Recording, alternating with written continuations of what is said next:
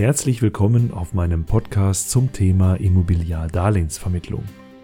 Der Podcast hilft Ihnen zur Vorbereitung auf die Sachkundeprüfung oder einfach dabei, Ihr Wissen etwas aufzufrischen.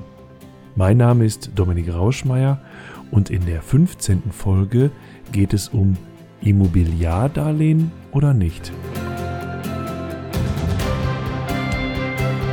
Kennen Sie das? Sie sitzen in einem Restaurant vor einer Speisekarte und können sich einfach nicht entscheiden, was sie nehmen sollen. Alles sieht so lecker aus.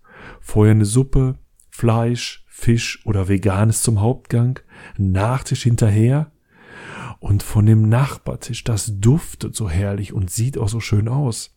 Soll ich lieber das nehmen? Zum Teil eine richtig schwere Entscheidung. Nicht so schwer dagegen ist die Unterscheidung, ob es sich um ein Immobiliarverbraucherdarlehen handelt oder nicht. Und warum das so wichtig ist und welche Konsequenzen daran hängen, das, das schauen wir uns jetzt mal an mit der Wohnimmobilienkreditrichtlinie und der Umsetzung dieser Richtlinie, die ja zum 21. März 2016 im deutschen Recht Fuß gefasst hat und insoweit auch in Kraft getreten ist, haben wir uns in Folge 1 ja schon beschäftigt. Und dass aus dieser Richtlinie als Konsequenz unter anderem das BGB geändert wurde und die Gewerbeordnung geändert wurde, auch darüber haben wir schon gesprochen. Ich möchte jetzt mit Ihnen eine dieser Änderungen im BGB und die Konsequenz nicht nur im BGB, sondern in der Gewerbeordnung besprechen. Vor der Umsetzung der Richtlinie hat man immer von Krediten gesprochen, von Verbraucherkrediten, wenn ein Verbraucher beteiligt war und von Baufinanzierungen, wenn der Kredit mit einer entsprechenden Sicherheit, einer Grundschuld oder einer Hypothek besichert war. Seit der Umsetzung der Wohnimmobilienkreditrichtlinie ist das BGB geändert worden und das hat ganz gravierende Auswirkungen. Und ich möchte mir mit Ihnen jetzt mal die Paragraphen 491 Absatz 2 und 491 Absatz 3 näher anschauen. Dort ist nämlich die Unterscheidung zwischen sogenannten allgemeinen Verbraucherdarlehensverträgen und Immobiliarverbraucherdarlehensverträgen niedergeschrieben. Und die Unterscheidung ist deswegen so wichtig, weil wir bei Immobiliarverbraucherdarlehensverträgen zur Vermittlung von solchen Verträgen eine Erlaubnis nach Paragraph 34i der Gewerbeordnung brauchen.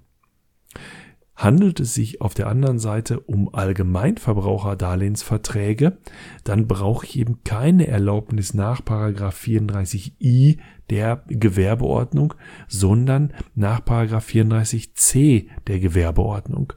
Das heißt, je nachdem, welche Erlaubnis ich habe, jetzt drehen wir das Spiel mal um, darf ich nur den einen oder den anderen Vertrag an einen Kunden vermitteln oder den Kunden entsprechend zu dem einen oder anderen Vertrag beraten. Und deswegen ist es wichtig, hier die beiden Verträge gegeneinander abzugrenzen. Auf der anderen Seite muss man ehrlicherweise sagen, die Abgrenzung ist jetzt auch nicht wahnsinnig kompliziert. Fangen wir mit dem Paragraphen 491 Absatz 2 an, dem Allgemeinverbraucherdarlehensvertrag. Drei Voraussetzungen sind an diesen Vertrag geknüpft. Es muss sich um einen entgeltlichen Darlehensvertrag zwischen einem Unternehmer als Darlehensgeber und einem Verbraucher als Darlehensnehmer handeln. Entgeltlich bedeutet in dem Zusammenhang, dass eine Gegenleistung für die Hergabe von Geld bezahlt wird. Und das ist in der Regel der Zins. Insofern alle Darlehen, die mit einem Zins belastet sind, in Anführungsstrichen, sind entgeltliche Darlehensverträge. Ja, und der Darlehensgeber, das muss ein Unternehmer sein. Das ist in Paragraph 14 BGB entsprechend geregelt. Das sind all diejenigen natürlichen Personen, juristischen Personen oder Personengesellschaften, die in Ausübung ihrer gewerblichen oder selbstständigen beruflichen Tätigkeit handeln. Ja, und Darlehensgeber sind in der Regel Banken und die handeln natürlich gewerblich. Und die dritte Voraussetzung ist, dass die Darlehensnehmerin oder der Darlehensnehmer ein Verbraucher ist. Verbraucher sind nach Paragraph 13 des BGB natürliche Personen, also Menschen, die ein Rechtsgeschäft zu Zwecken abschließen, die nicht ihrer gewerblichen oder selbstständigen beruflichen Tätigkeit zugeordnet werden können, die also in unserem Fall ein Darlehen abschließen, welches sie zu privaten Zwecken nutzen. Ja, und wenn ich nur diese drei Voraussetzungen habe, dann handelt es sich um ein allgemein Verbraucherdarlehen. Und das kann ich vermitteln, wenn ich eine Erlaubnis dafür habe nach 34c der Gewerbeordnung. Dann gibt es in 491 Absatz 2 noch ein paar Ausnahmen. Der Gesetzgeber sagt dann, was keine allgemeinen Verbraucherdarlehensverträge sind. Zum Beispiel Darlehensverträge von weniger als 200 Euro oder Darlehen, die innerhalb von drei Monaten zurückzuzahlen sind oder die klassischen Arbeitgeberdarlehen. Und die große Ausnahme, keine allgemeinen Verbraucherdarlehensverträge sind Immobiliarverbraucherdarlehensverträge. Na, da stellt sich ja jetzt klassischerweise die Frage, was unterscheidet denn jetzt Allgemeinverbraucherdarlehensverträge von Immobiliarverbraucherdarlehensverträgen? Ganz einfach. Die Immobiliarverbraucherdarlehensverträge, geregelt in 491 Absatz 3, sind entgeltliche Darlehensverträge zwischen einem Unternehmer als Darlehensgeber und einem Verbraucher als Darlehensnehmer.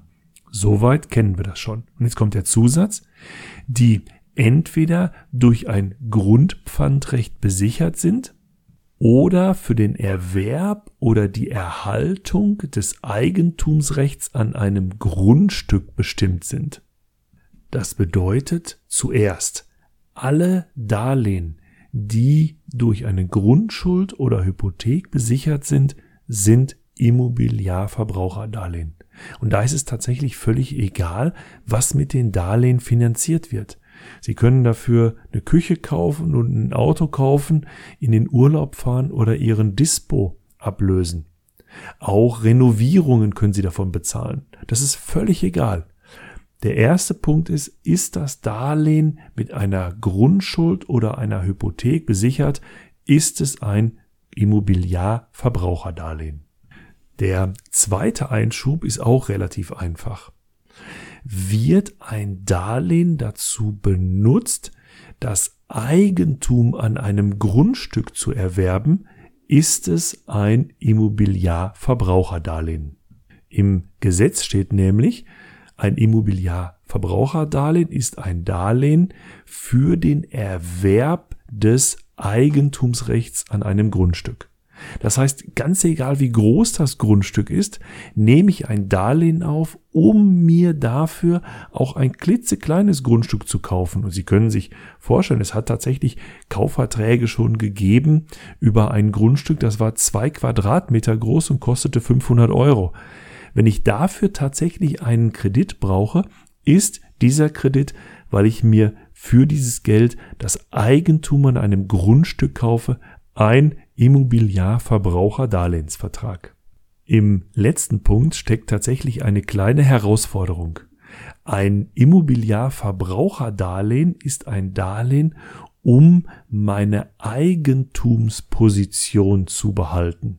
Der Gesetzgeber sagt nämlich, ein Immobiliarverbraucherdarlehensvertrag ist ein Darlehen für die Erhaltung eines Eigentumsrechtes. Das bedeutet, dass ich, wenn ich mein Eigentum mit diesem Darlehen erhalte, nicht neu erwerbe, sondern erhalte, dann ist das ein Immobiliarverbraucherdarlehensvertrag. Und Eigentum erhalten bedeutet jetzt nicht den Wert des Eigentums zu erhalten, sondern ich behalte meine Eigentumsposition. Ich bleibe also in Abteilung 1 des Grundbuchs stehen. Ein Beispiel dazu ist die Abwendung des Eigentumsverlustes durch die Zwangsvollstreckung. Stellen Sie sich da mal vor, ich hätte ein Darlehen aufgenommen für ein Auto und die Bank hätte gesagt, das reicht uns mit ihren Einnahmen als Sicherheit nicht. Und ich hätte dann das Grundstück meiner Eltern noch angeboten und die wären damit auch einverstanden gewesen und mein Kredit wäre mit einer Grundschuld auf das Grundstück meiner Eltern besichert worden. Das wäre natürlich dann schon ein Immobiliar-Darlehensvertrag. Jetzt bezahle ich meinen Kredit nicht zurück und die Bank möchte das Grundstück meiner Eltern zwangsversteigern. Wenn meine Eltern jetzt ein Darlehen aufnehmen, um meinen Kredit wieder zurückzubezahlen und damit die Zwangsvollstreckung abwenden, dann erhalten sie sich ja ihre Eigentumsposition und dann ist das Darlehen, was meine Eltern aufnehmen, ein Immobiliarverbraucherdarlehensvertrag.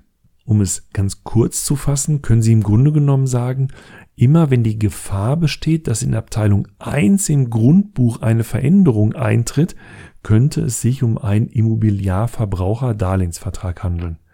Das ist nämlich die Abgrenzung dazu, wenn Sie Ihr Haus streichen lassen, dann wird niemand, wenn für die Arbeiten des Malers ein Darlehen aufgenommen wird, daran denken, irgendwo das Grundbuch zu ändern. Denn das ist ja auch kein Immobiliarverbraucherdarlehensvertrag, sondern ein Allgemeinverbraucherdarlehensvertrag. Das heißt, Darlehen ohne eine Besicherung durch eine Grundschuld zu Renovierungsarbeiten, zu Sanierung oder zu Modernisierungen, Darlehen, wenn ich mir mein Objekt verschönere, eine Küche kaufe oder Erweiterungen wie zum Beispiel einen Wintergarten anbaue, sind, wenn sie nicht durch ein Grundpfandrecht besichert sind, allgemein Verbraucherdarlehen. Und ist das Darlehen allgemein oder doch für ein Grundstück? So tritt doch der Verbraucherschutz dahinter nicht zurück. Und damit sind wir am Ende der 15. Folge zum Thema Immobiliardarlehensvermittlung. Ich freue mich auf die nächste Episode, bedanke mich für Ihre Zeit und Ihr Ohr und wenn Ihnen mein Podcast gefällt, lassen Sie es mich auf den verschiedenen Medien wie Facebook oder Instagram wissen. Wenn Sie mit mir in Kontakt treten möchten, möglicherweise weil ich Ihnen bei der Vorbereitung auf die Sachkundeprüfung noch weiterhelfen soll, finden Sie mich auf www.richtig-kommunikativ.de. Es grüßt Sie aus dem schönen Hagen in Westfalen Dominik Rauschmeier.